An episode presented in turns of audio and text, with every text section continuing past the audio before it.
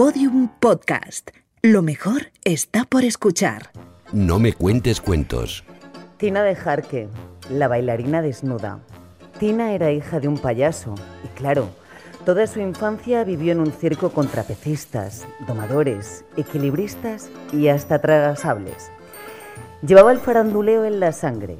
A Constantina, que era como se llamaba en realidad Tina, le gustaba el escenario desde chica, los focos de luz sobre ella y los micros que elevaban su voz hasta el cielo. Hablaba perfectamente cuatro idiomas que aprendió de los artistas del circo que venían de todo el mundo. Ella siempre quiso ser una gran artista y se empeñó en tener una vida de película. Bueno, de película de entonces, así que no le quedó otra que aprender mucho y viajar más.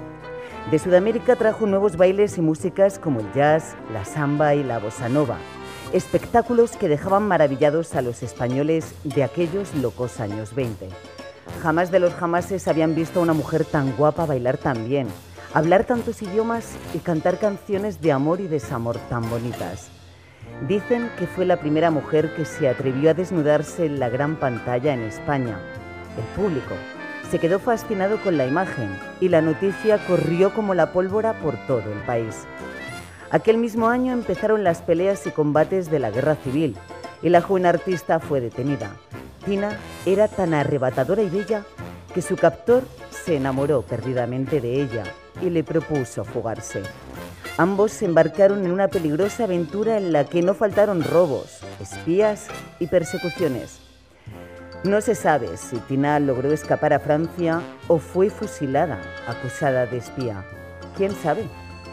Quizás, tan enigmática como siempre, se fugó, guardando el secreto de su identidad dejando de llamarse Tina de Jarque y envejeciendo como una abuela más que te puedas encontrar. Nunca se sabe el misterio que esconden las abuelas. Y así fue como Tina, atreviéndose con todo, se convirtió en una de las vedettes más famosas de España y en una artista transgresora, símbolo de libertad.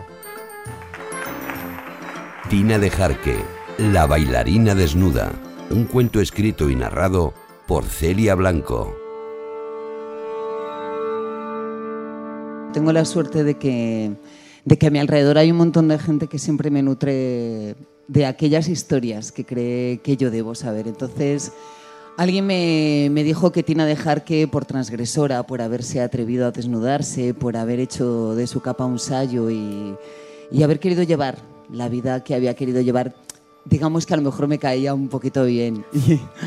Y efectivamente, sobre todo porque yo me imagino ahora, yo ahora estoy dirigiendo un programa de sexo y ya resulta bastante transgresor hablar de sexo como yo hablo, que hablo exactamente igual que hablase de gastronomía. Es decir, yo doy la receta de una felación con la misma tranquilidad que doy la del cocido.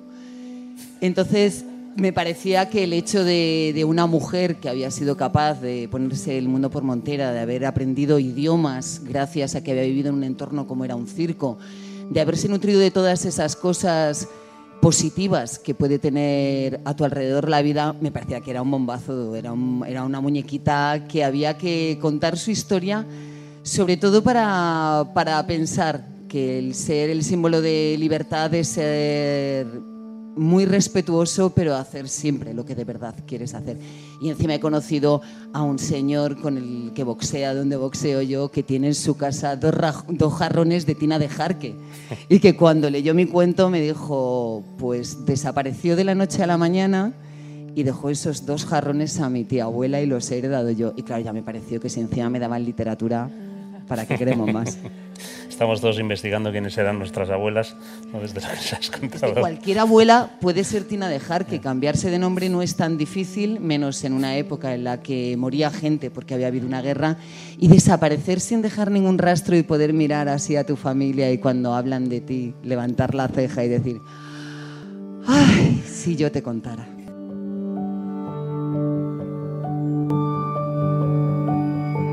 No me cuentes cuentos un proyecto colectivo liderado por Close Letter y Prodigioso Volcán en colaboración con Espacio Fundación Telefónica y Podium Podcast, que busca contar de otra forma la historia inspiradora de 100 mujeres españolas con vidas apasionantes.